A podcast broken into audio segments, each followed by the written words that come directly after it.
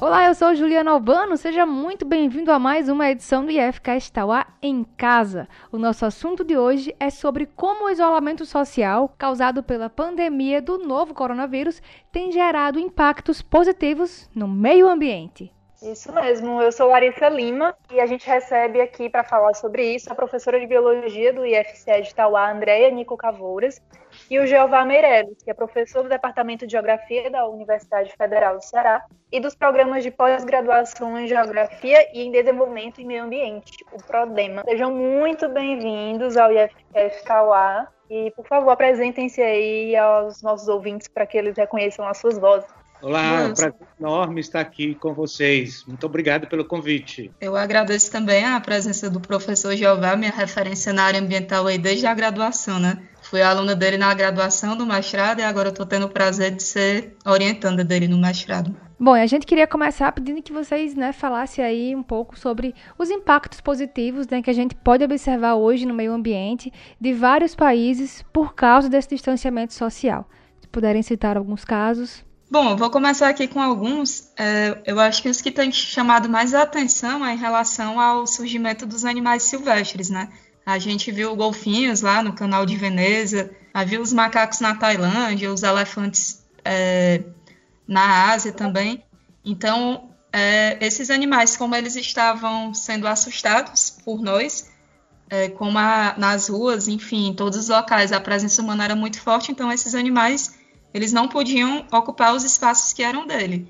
E agora a gente vê isso sendo ocupado novamente. Recentemente diz que há mais de 40 anos na, no México não aparecia as algas bioluminescentes e foi visto recentemente também. E principalmente em relação à poluição, né? que detectou que diminuiu muito a quantidade de emissão de combustíveis fósseis, tanto dos carros quanto das indústrias. E também a questão da energia elétrica. E aí, pelo fato de a gente estar utilizando menos energia, também tem melhorado um pouco o impacto na questão da água, né? no caso aqui do Brasil, das usinas hidrelétricas. É interessante essas questões, André, muito bem colocadas, porque é, os animais que estão, por exemplo, nas unidades de conservação, nos bosques mais amplos, eles é, avaliam a presença humana e acabam saindo, muitas vezes, é, por conta da pressão é, é, da ocupação dessas áreas, por exemplo, por visitantes e uma ocupação não ordenada. O que acontecia no Parque do Cocó, por exemplo, é, principalmente quando acontecia aqueles eventos no Iguatemi, com muito barulho, é, nos finais de semana, os animais é, avaliavam que estava mais tranquilo o ambiente externo a eles, né? e acabavam entrando nas ruas e ali eram atropelados. É, agora não, eles estão avaliando que é, os espaços extra, é, os seus ecossistemas, estão é, de fato mais, mais tranquilos, né, com menos barulho e acabam é, é, saindo dessas suas áreas. Interessante você colocar sobre os peixes, é, sobre os mamíferos aquáticos. É, aqui também em Recife em outros países, foram vistos é, cardumes de peixes. Né? Imagina, ver um cardume de peixe nos estuários ali tremendamente poluídos do Capibaribe, né? daqueles rios ali da, da costa é, é, metropolitana da cidade do Recife. Eu vi que em países como a China e na União Europeia, estima-se que teve uma redução de aproximadamente 50%. Aí eu não sei se esse dado procede. E outra coisa que eu queria falar é porque muitas vezes quando a gente fala de meio ambiente, a gente só pensa em animais e plantas, mas aí tem a gente, né, também que faz parte. E eu acho que talvez um dos efeitos positivos que a gente pode ver dessa pandemia a gente estar tá tendo tempo para pensar. A gente, enquanto espécie, a gente, enquanto sociedade, repensar se a sociedade que a gente está vivendo é realmente para onde a gente deve ir. E aí, a partir disso, a gente vê algumas coisas também, né? Solidariedades que nunca mais a gente tinha visto, que ainda existe muita gente boa no mundo, apesar de tudo. Legal, e, e, e, com isso é importante também é, pensar que esse modo de vida está é, tá se tornando bastante diferente do que tínhamos antes da pandemia. E pelo que é, se observa, com as menores taxas de dióxido de carbono, com é, a, a resiliência avançando em passos largos nesses sistemas que estão menos impactados pela visita né, de pessoas e menos impactados é, é, é, por outros impactos importantíssimos que degradam sistemas ambientais, como a mineração, por exemplo, e o desmatamento, né, é, estão é, nos proporcionando um cenário pós-pandemia. Né? Eu acho que é, estas conexões que estamos vendo mais aprofundadas entre os sistemas ambientais, a biodiversidade, o comportamento é, em geral da população, principalmente próximas a essas áreas importantes de reservas de biodiversidade, deverão é, orientar a nossa praxis. Né? Então, ações locais é, pós-pandemia, no sentido de ordenar essa busca desenfreada por espaços e ocupar com a mineração, com as grandes hidrelétricas, com é, é, a abertura de grandes áreas novas, de antes com os biomas Caatinga, com o bioma Cerrado, com o bioma Amazônia, é, sendo é, fortemente pressionados pela mercantilização da natureza, que é outro aspecto importante que eu acho que vai é, é ser muito discutido pós-pandemia, né? Como é, podemos agir localmente de modo a potencializar é, a biodiversidade, que é fundamental, não é? E passa por este ponto que André levantou, não é? O saneamento básico, principalmente nas grandes regiões metropolitanas. Isso é Fortaleza lança quase 50% dos seus efluentes no, na, nas nossas bacias hidrográficas. Isso é, causa também é, interferências profundas na diversidade de espécies e na qualidade dos ecossistemas. Né?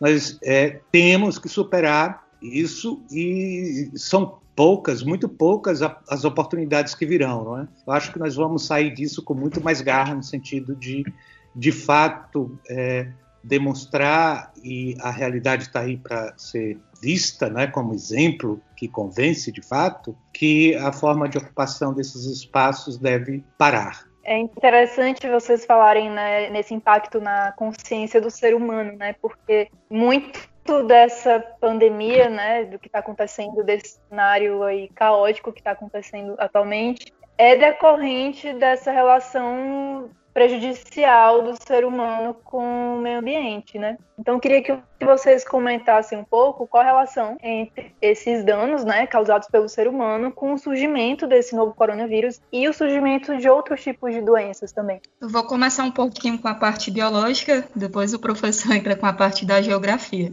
É, o coronavírus que está causando agora a Covid o antigo coronavírus que causou a SARS, a MERS, o ebola que a gente viu esses dias, a epidemia que nunca deixou de existir aqui no Brasil, como a dengue, a chikungunya, a zika, elas são todas doenças causadas por vírus, mas que têm como vetor os animais. Elas são chamadas de doenças zoonóticas. E aí eu estava lendo esses dias uma reportagem do Programa das Nações Unidas do Meio Ambiente, o PNUMA, e ele estima que 75% dessas novas infecções são causadas por esses animais. E aí a relação com o meio ambiente é porque são animais silvestres que estão no seu habitat, mas aí por conta do desmatamento, do uso da terra para outras coisas, eles não têm onde ficar, então eles acabam vindo para as cidades. Foi o que aconteceu, não sei se vocês lembram quando teve a tragédia em Mariana, um pouco depois teve um surto de febre amarela, que foi justamente porque o mosquito vetou, como perdeu seu habitat, né, por conta da lama, ele acabou vindo para a cidade. Então tá totalmente relacionado assim essa questão, principalmente do desmatamento com doenças emergentes.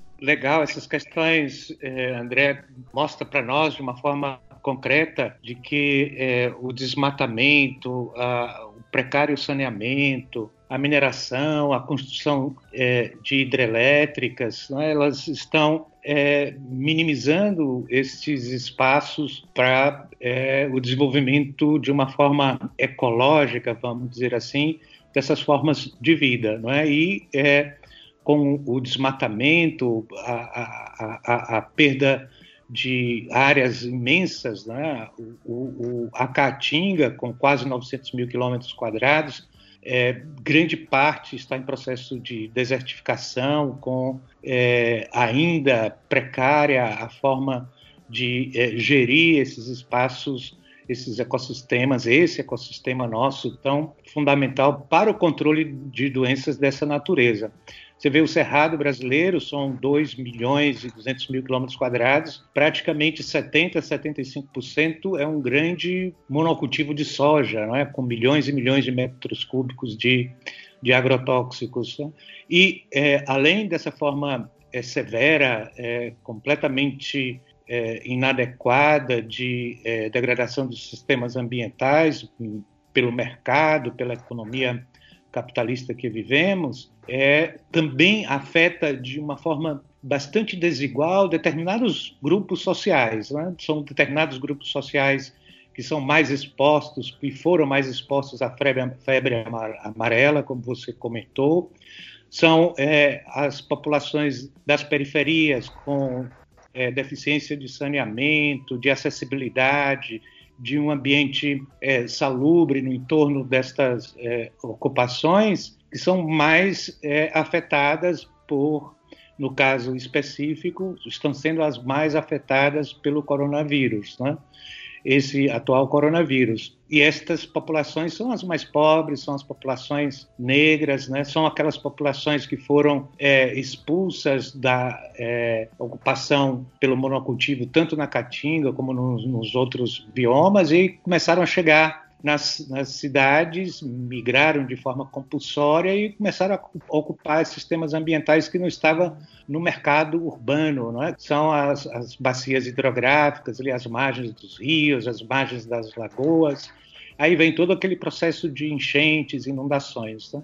Então, é, é, importante, inclusive, para se é, vislumbrar um cenário concreto pós-pandemia, ter é, políticas públicas voltadas diretamente à qualidade de vida dessas populações que estão sendo as mais afetadas. Né? Então, é, além de dessas questões ambientais, o vírus é, recai de forma implacável sobre determinadas classes sociais e sobre determinados gêneros. Né? Professor, você falou agora sobre o cenário pós-pandemia.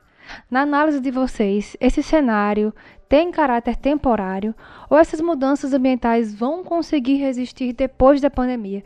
E também gostaria que vocês falassem, né, na análise de vocês, se esses impactos positivos poderão ser sentidos pelas próximas gerações. Eu tô vendo que com essa pandemia eu sou uma pessoa otimista, né? Depois que eu assisti aquela entrevista com o biólogo Átila, que eu achei fantástico, eu fiquei realmente pensando. Minha resposta para a tua pergunta depende. Se a gente conseguir se repensar enquanto sociedade, eu acredito que sim, que essas mudanças vão ser permanentes e que as futuras gerações elas vão conseguir, né, sentir isso. Mas se não, se ela não servir para nada, aí o cenário futuro vai ser bem pior, porque uma das coisas que eu acabei não comentando da relação de meio ambiente com vírus é a questão das mudanças climáticas, né? Imagina quantos vírus desconhecidos tem nas calotas polares ou nos oceanos, que num cenário pós-pandemia a gente não melhora nessa relação com o meio ambiente, acabe aumentando o aquecimento global e todas essas coisas. Então, o coronavírus seria fichinha comparado ao que pode vir.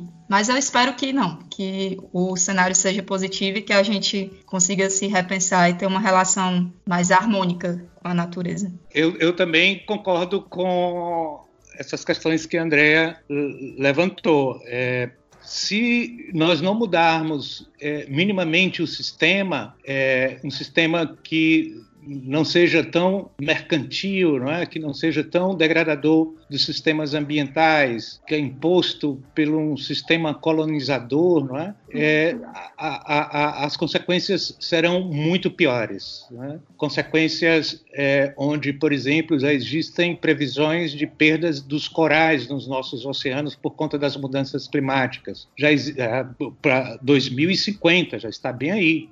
É, também os oceanos estão é, alterando a sua biofísico-química, né? sua, temperatura, as correntes marinhas, isso tudo é, gerando perda de biodiversidade. Já são mais de 500 zonas mortas nos oceanos devido à à eutrofização proveniente dessas grandes plantações que levam volumes inimagináveis de nutrientes para os oceanos. Aí tem uma proliferação de fitoplâncton, as bactérias é, junto com, com este complexo sistema alterado, consome oxigênio não é, do, do, dos oceanos e causa mortes de zonas mortas de peixe. Né? É, uma leitura decolonial, uma ciência plural, é, a leitura dos nossos pensadores latino-americanos, é? a leitura é, das diversas e importantíssimas contribuições que pensadores de é, coletivos indígenas, de comunidades tradicionais, é, estão nos colocando de uma forma bastante clara e singela e nos traz, é, inclusive, felicidade a perspectiva desse outro mundo. Eu estava nesse dia pensando como o MST está é, introduzindo para nós a possibilidade de é, frear com a hegemonia do alimento, né? as grandes, é, os grandes laboratórios e com isso as grandes é, corporações que controlam o alimento no nosso planeta, agora estão é, passando por problemas e tomara que isso é, é, de fato mude essa direção, porque o MST eliminou toda esta rede simplesmente com o WhatsApp, não é? Você pode é, utilizar o WhatsApp, uma tecnologia utilizada de uma forma belíssima para encomendar é, gêneros alimentícios, para trocar informações, para receber em sua casa o alimento proveniente direto do campo. Né? Então, e a agroecologia, a agricultura familiar, tem esse potencial de é, alimentar o nosso planeta. Basta para isso termos essa leitura decolonial, de epistemologias é, locais, é, de é, é, ter a dimensão mais adequada possível da é, força e do potencial que tem as articulações locais para sustentar esse, esse mundo pós-pandemia. Se nada mudar, é, realmente ainda entro de acordo com a Andrea, é, os colapsos ambientais é, já estão aí, não é? Existem já é, consequências importantíssimas na diminuição é, da precipitação pluviométrica, os aquíferos estão é, com menor recarga, os extremos climáticos, principalmente aqui no nosso estado, proporcionou é, riscos de colapso no fornecimento de água. Por outro lado, tem as, a, a, as termoelétricas, a metalúrgica e as, a, as indústrias do complexo industrial e portuário do PECEM que estão utilizando essa água bruta em detrimento da agricultura familiar e camponesa. Né? Então, esse mundo de consumismo, de é, compra é, de produtos que é, têm o uso perdulário da água, do solo, da nossa vegetação, isso é a saída, não existe outra saída. Né? Ou se muda esse sistema, ou de fato é muito próximo chegaremos a colapsos que irão aumentar de uma forma é, bastante mais contundente o número de pessoas empobrecidas por conta dessas questões que estão vinculadas diretamente a essa hegemonia, é? essa forma de colonizar ainda na atualidade os países do Sul. Só concluindo o que é. o professor falou, é, eu acredito que talvez essas mudanças sejam permanentes, porque eu acho que uma das coisas que a gente mais tem feito esses dias, eu pelo menos, e é porque eu não sou uma pessoa consumista, mas é repensar a questão do consumo, se a gente realmente precisa consumir tudo que consumia. E aí você consumindo menos, as indústrias vão produzir menos e vai poluir menos, né? Então acredito que a questão está aí no consumo. É, são questões que já eram urgentes, né, que agora ficaram mais óbvias do que nunca, né, essa necessidade de, de mudança, né, das relações sociais, relações com o ambiente, com a alimentação, consumo, né, enfim. Mas mesmo com esse ritmo menos acelerado, a gente vê que não está zerado aí, né, a, o prejuízo é, ao meio ambiente, né. Muitas matérias noticiam que a poluição do ar diminuiu, de fato, Mas em contrapartida, é, em segundo notícia do dia 6 de abril do site da BBC, 20 cidades chinesas apresentam excesso de lixo hospitalar. As pessoas em casa né, também tendem a produzir mais lixo. Que análise é possível fazer sobre essas questões? Bom, eu, eu li essa reportagem e aí eu fiquei pensando muito uma coisa que a gente sempre estuda na educação ambiental, a questão da culpabilização individual. O que quer dizer isso? Quer dizer que o seu Joãozinho, que tem uma broca para plantar o arroz e o feijão dele, ele tem a mesma culpa na degradação ambiental do que os grandes monopólios de soja. E isso não é verdade. A gente vê, por exemplo, que as campanhas de água normalmente é baseado no meu banho, para eu desligar a torneira quando escovo os dentes, quando 70% da água é utilizada pela pecuária e pela agricultura. E aí eu acredito que talvez essas notícias, talvez tenham aumentado de fato o lixo doméstico, só que não tem como comparar o lixo que eu estou produzindo por estar em casa com uma grande metalúrgica, uma grande empresa. Eu acho que é a questão de tirar do foco que está tendo sim melhorias ambientais, porque as indústrias deram uma parada. A questão do lixo hospitalar, creio que sim, esteja aumentando, mas a legislação ambiental é bem rígida quanto a isso. Então, se os hospitais, se eh, as cidades tomarem as medidas adequadas, o impacto talvez não seja tanto. Perfeito, Andréa. É isso mesmo. É, essa culpabilidade, é, eu lembro que a, as minhas filhas diziam: Ah, tá na hora, já está com cinco minutos de banho, não é? E de fato, quem consome a água e devolve muitas vezes ao meio ambiente com seríssimos problemas é a indústria, a pecuária, não é? contaminando, inclusive com, com agrotóxicos. E o, o, o, fato da China é, é, um país com quase, sei lá, 1 bilhão e 300 milhões de habitantes, é, tem um sistema também ainda de coleta e tratamento de seus resíduos para se resolver. Não é? Avançaram bastante, mas é, esse volume de população e o lixo gerado gera também é, problemas bastante sérios lá na China. Por outro lado, é, mostra para nós, é, para um país que tem problemas seríssimos na, na é, disposição final dos, dos rejeitos sólidos, urbanos, industriais, é, e com isso, a pandemia e associada a isso a completa desestruturação do sistema único de saúde. Né? Então, é, é, essa questão do lixo é, também entra nestas é, políticas que estamos vendo agora, que são é, completamente vinculadas à privatização da saúde do nosso país. Né? O, o, desmantelamento do SUS, que é um dos programas de saúde mais importantes do planeta, né?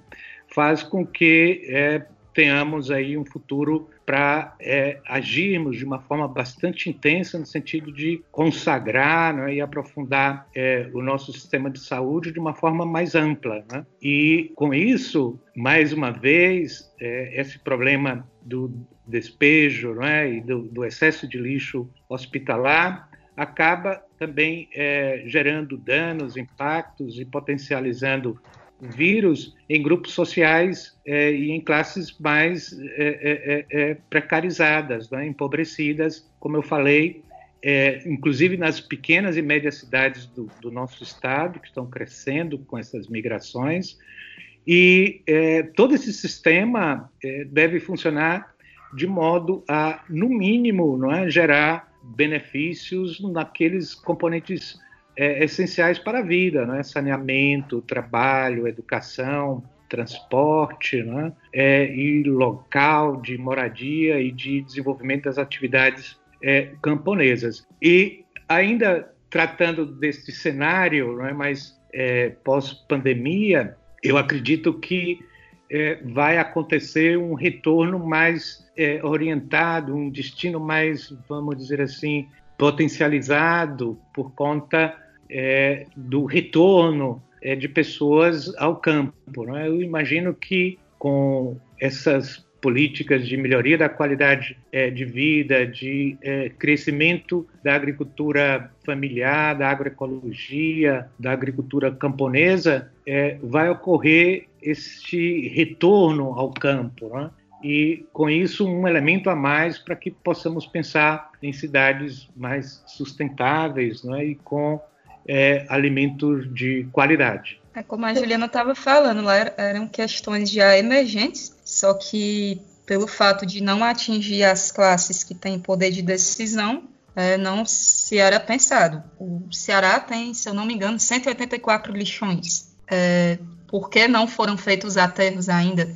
Saneamento básico, Fortaleza, não sei como é que está agora, mas a última vez eu vi que menos de 50% era saneado.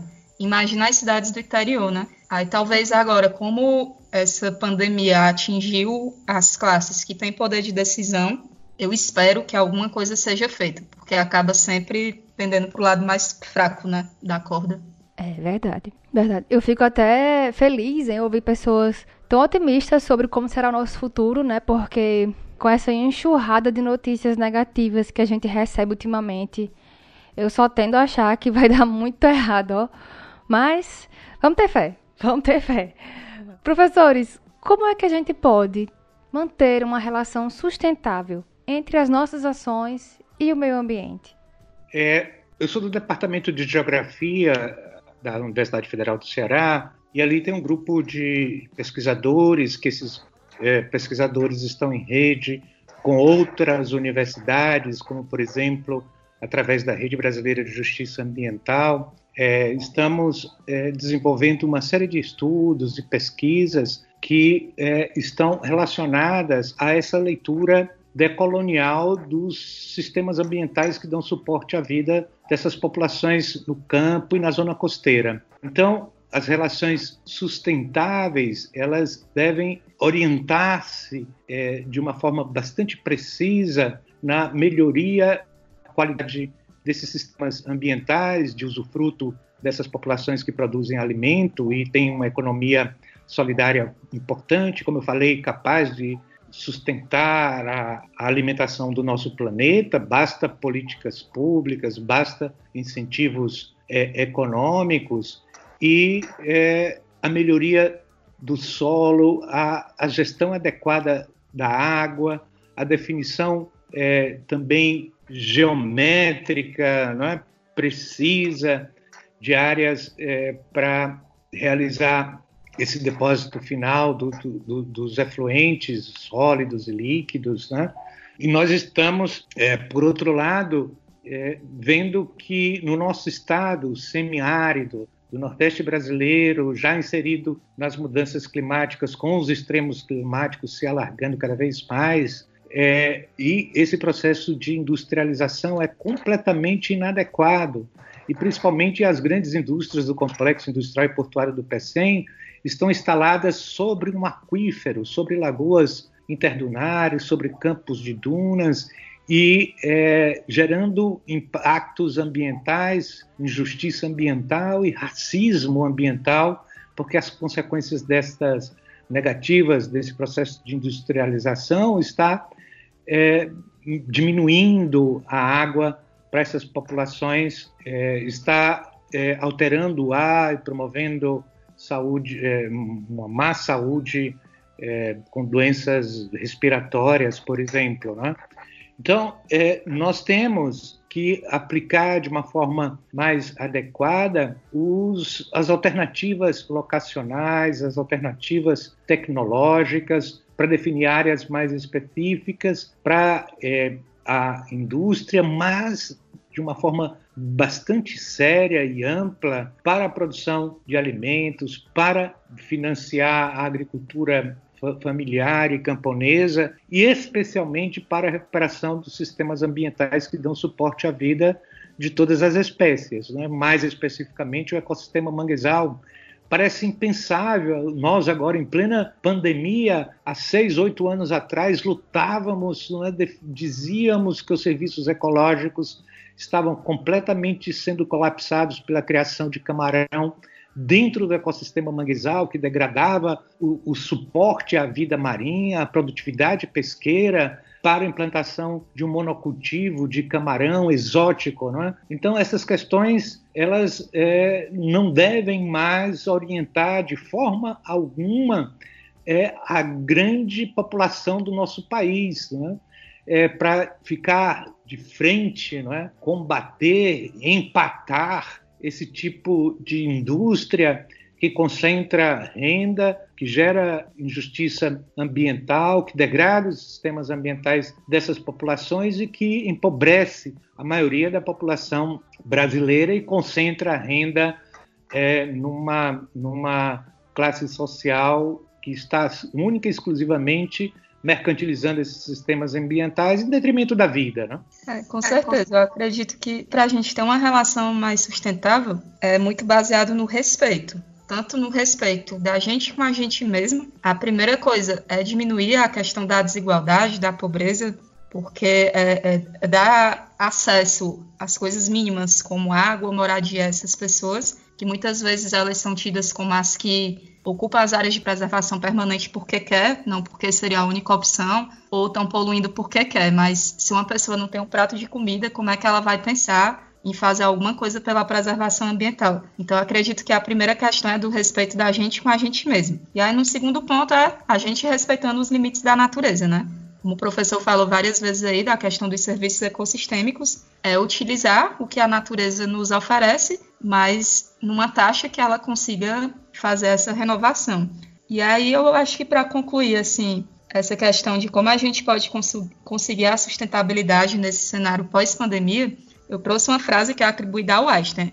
Não sei se é dele mesmo, porque hoje em dia tudo é atribuído a pessoas e a gente não sabe se é, mas a frase é: nenhum problema pode ser resolvido pelo mesmo estado de consciência que o gerou. A pandemia foi causada por um estado de consciência baseado na mercantilização, no lucro, na desigualdade, em todas essas coisas. Se depois da pandemia a gente continuar tendo essa mesma consciência, vai vir coisa pior. Então eu espero que a pandemia nos desperte uma nova consciência. Você me fez lembrar, André, é, um dos estudos que nós elaboramos para combater, é, para se contrapor ao licenciamento de um complexo hoteleiro na terra indígena Tremembé de São José Buriti, não é? que é hoje a terra indígena Tremembé Boca da Barra, lá do Mundaú. E um índio já bastante vivido disse: é a água que sustenta a nossa vida. Se acabar com a água, é, nosso sistema, nossa, nosso modo de vida também vai morrer. É? Então, mostra para nós que existem populações ainda que estão é, sendo fortemente atacadas por esta dimensão que falamos, né, do consumo, da concentração de renda, da mercantilização dos sistemas ambientais de, de populações indígenas, haja visto o que está acontecendo na Amazônia, a flexibilização da legislação ambiental, os madeireiros, né, os mineradores estão entrando nesses territórios, inclusive assassinando indígenas, lideranças. Então, é, é um, um, momento que nós estamos é, nos articulando não é, de uma forma bastante importante para, de fato, potencializar os serviços ecológicos e principalmente aqueles relacionados a água, a floresta e, consequentemente, a biodiversidade e a captura de dióxido de carbono ainda é emitida por uma matriz é, francamente consumidora de, de petróleo. Vocês pontuaram, né, bastante aí algumas, algumas várias mudanças que vamos precisar fazer, mas eu gostaria que vocês reforçassem é, que lições a gente pode levar disso tudo, né? E que vocês compartilhassem esse otimismo de vocês com a gente, mais uma vez. Uma frase que eu aprendi ouvir direto né, no meu mestrado e agora no doutorado é a questão das, da internalização das externalidades negativas. O que, que é isso? Como o professor falou várias vezes da questão do racismo ambiental, muitas vezes o impacto ambiental ele é sentido pelas populações mais pobres e não por quem gera. E aí talvez uma das coisas poderia ser que quem está produzindo impacto seja penalizado por isso, né? E principalmente fazer com que ele não faça. A questão da agroecologia também, da agricultura familiar, uma coisa que tem sido colocada em prática também é a economia circular, porque como é que acontece? A gente tira a matéria-prima, produz e joga fora. E aí é tentar, quando jogar fora, fazer com que volte para o círculo, né? Ao invés de ser só lançado na natureza. E eu acho que principalmente, eu falei aqui, eu acho que deve ser a décima vez que eu vou falar, é se repensar, enquanto indivíduo, enquanto sociedade. Eu fico muito triste de ver casos é, de questão de feminicídios, de homens batendo em mulher, de pais não terem paciência de ensinar os filhos acho que uma coisa boa, professor, para a gente é que nossa profissão vai ser finalmente valorizada, né? Então, vendo como é difícil ser professor. E é isso, é a gente repensar mesmo o que é que a gente quer, para onde a gente quer ir, porque se continuar, que vem por aí, com certeza vai ser bem pior. Eu, eu disse né, nessa nossa conversa que nós temos pouquíssimas oportunidades né, para tratar essas questões eh, planetárias nesse sistema mundo ainda perversamente capitalista, né? A excrescência está na nossa cara desse sistema com esse atual governo, né? um ultra neoliberal que trata os sistemas ambientais como mercadoria, a vida dessas populações é, da periferia e no campo não tem importância nenhuma. É, e estas questões estão nos é, pegando de uma forma inicialmente assustadora e agora nós estamos nos preparando para enfrentar é, de uma forma mais decisiva estas poucas oportunidades que virão. Né? Nós não temos mais outra oportunidade de mudar as questões climáticas se mantermos esse padrão não é? de consumo exacerbado e a concentração é, econômica desse consumo numa classe social cada vez menor, não é? que está ditando muitas formas, de forma de, de modo ditatorial, essa dimensão de consumo e de é, é, é, completo distanciamento da natureza. E o meu otimismo está justamente por conta é, de questões que já estão em processo bastante avançado de construção. Há pouco tempo atrás só tinha um Instituto Federal no Ceará, hoje são 32, 33 institutos formando jovens, né, jovens no campo, isso é fantástico, é? tratando de questões é, postas de uma forma extremamente adequadas, como a Andrea colocou para nós, é? identificando de uma maneira bastante clara as oportunidades que temos, não é? qual é a dimensão do nosso enfrentamento, e com isso é, nós não podemos é, nos soltar não é, deste conjunto de argumentos que está sendo, inclusive, bastante bem construído nas nossas universidades e nos institutos federais de educação, que é essa cultura do bem viver, do bem-estar, é, da vizinhança, a cultura da alimentação com qualidade, de comida de verdade. E isso é a saída, isso é a, é a solução que temos, não é? porque vamos de uma forma ainda bastante tímida mas caminhando na direção de é, minimizar os efeitos daqui a 50, 100 anos das mudanças climáticas. Nos parece é, muito tempo, mas é, no ano 2070 eu vou estar com 107 anos e a maioria dos nossos alunos vão estar com 70 aninhos, né? Então aí tudo com 20, 20 e poucos anos. E vão estar diante desse, desse mundo que, é, de certa forma, bifurcou, vamos dizer assim, essa é o meu otimismo diante do é, processo que estamos passando agora com essa pandemia e diante da consciência planetária é, de que as mudanças climáticas são de fato é, a principal ação não é planetária humanista não é?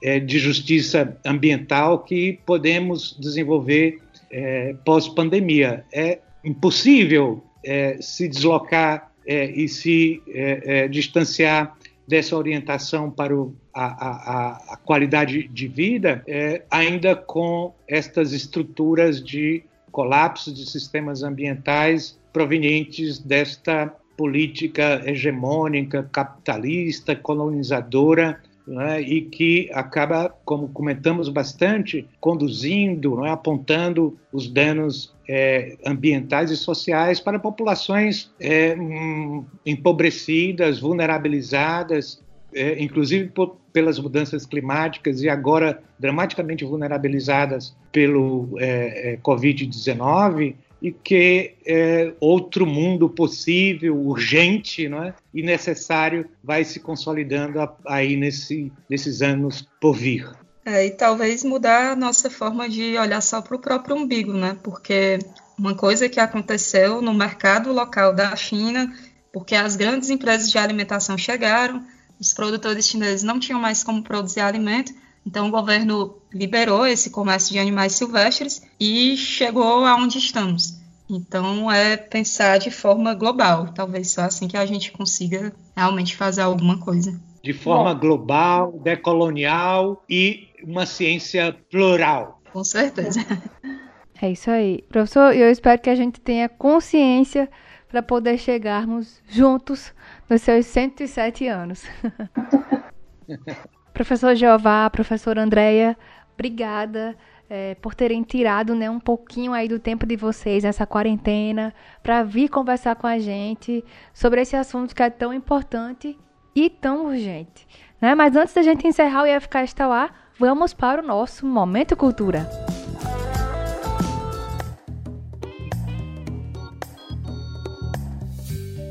Bom, no nosso Momento Cultura, nós damos dicas que agora, no momento de quarentena, são mais valiosas do que nunca, né? São dicas de música, dicas de filmes, séries, enfim. que vocês têm aí pra gente? Podemos começar com a Andrea? Bom, acho que uma das coisas que eu tenho mais feito é assistir séries escandinavas.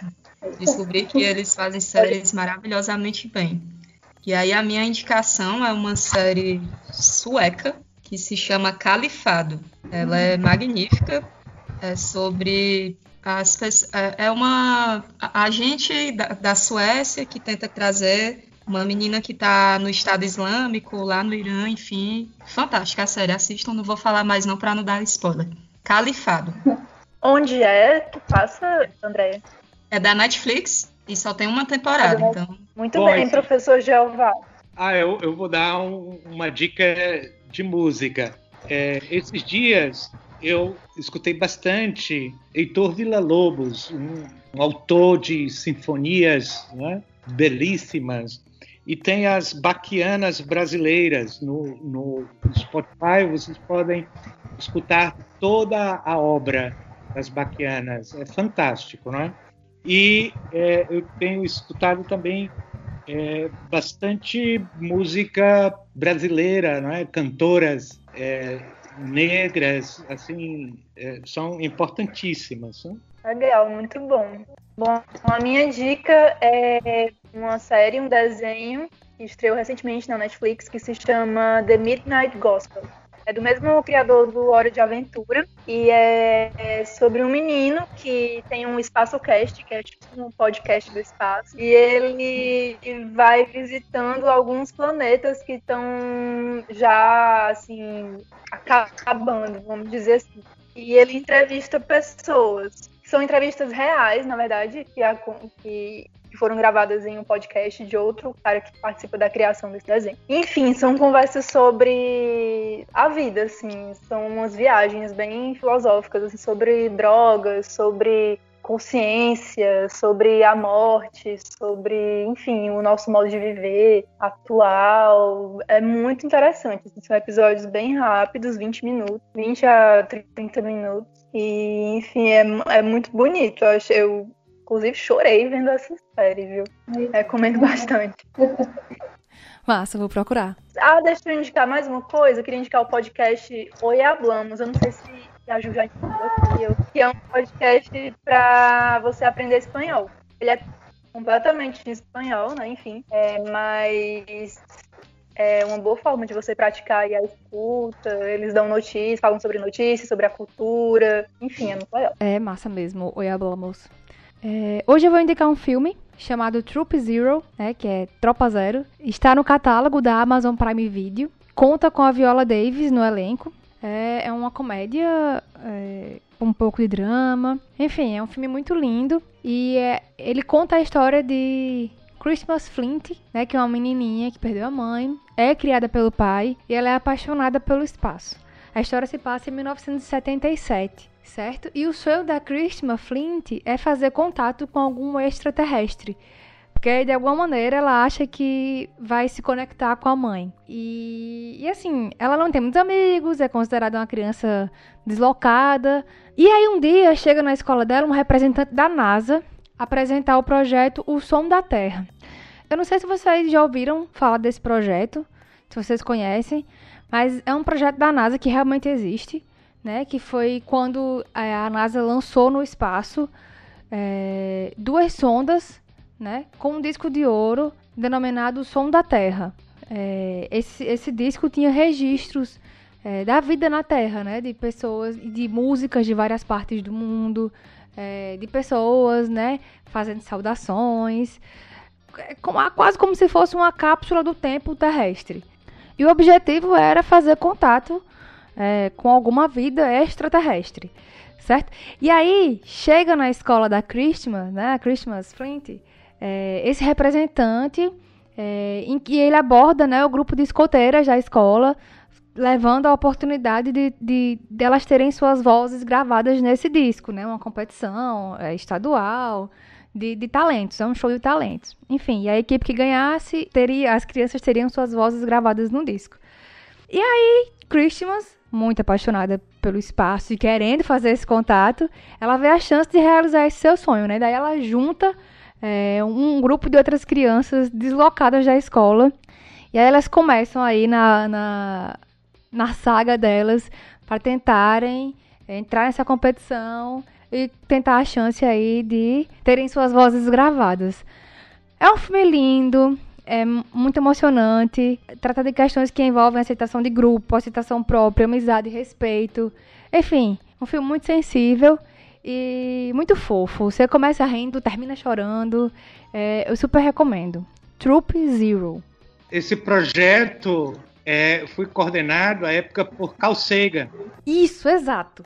Gravaram um, um, um CD e mandaram numa é, nave se não me engano, foi a Pioneer, que inclusive já saiu do sistema solar. Ela foi recosteada pela curvatura espaço-tempo dos outros planetas.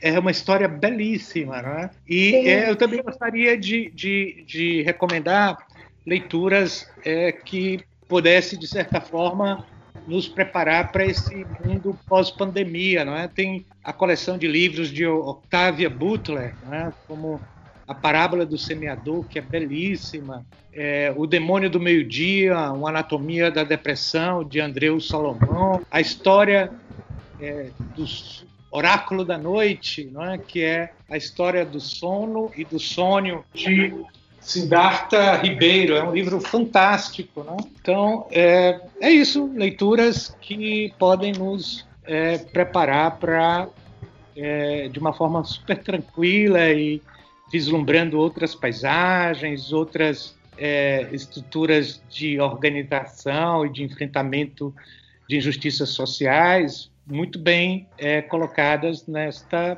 nesses livros que eu passei aí para vocês. Enquanto isso, o IFCE prorrogou até o dia 31 de maio a suspensão das atividades acadêmicas presenciais nos 33 campi da instituição. A medida tem o objetivo de resguardar a saúde dos cerca de 39 mil alunos e 3.500 servidores. Além disso, atende a recomendações do Governo do Estado, do Ministério da Saúde e da Organização Mundial da Saúde sobre a necessidade de conter o avanço da pandemia de Covid-19 no Ceará. A decisão foi recomendada pelo Comitê de Enfrentamento à Covid-19 no IFCE em reunião realizada por videoconferência no dia 30 de abril. O expediente administrativo da instituição também seguirá majoritariamente em trabalho remoto. Permanecem o atendimento das atividades essenciais presenciais em escala de revezamento de plantão de servidores e terceirizados. Professor Jeová, professora Andréia, a gente agradece né, mais uma vez a participação de vocês neste FK Tauá. Foi um prazer enorme e contem sempre conosco. Muito obrigado pelo convite. Obrigada pelo convite. Mais uma vez, em nome do IFC Tauá, professor, agradeço sua participação e espero que venham outros podcasts a gente falando das coisas boas pós-pandemia, que previmos. Ah, ótimo. Ah, seria, inclusive, já temos um podcast com a Andrea, né, sobre o coronavírus antes da pandemia chegar ao Brasil, né? Enfim, aí a gente vai fazer um depois, quando tudo isso passar. Bom, esse foi o podcast dessa semana. Espero que vocês tenham gostado. E a gente volta no próximo podcast. Tá lá em casa. Até lá. Tchau, tchau.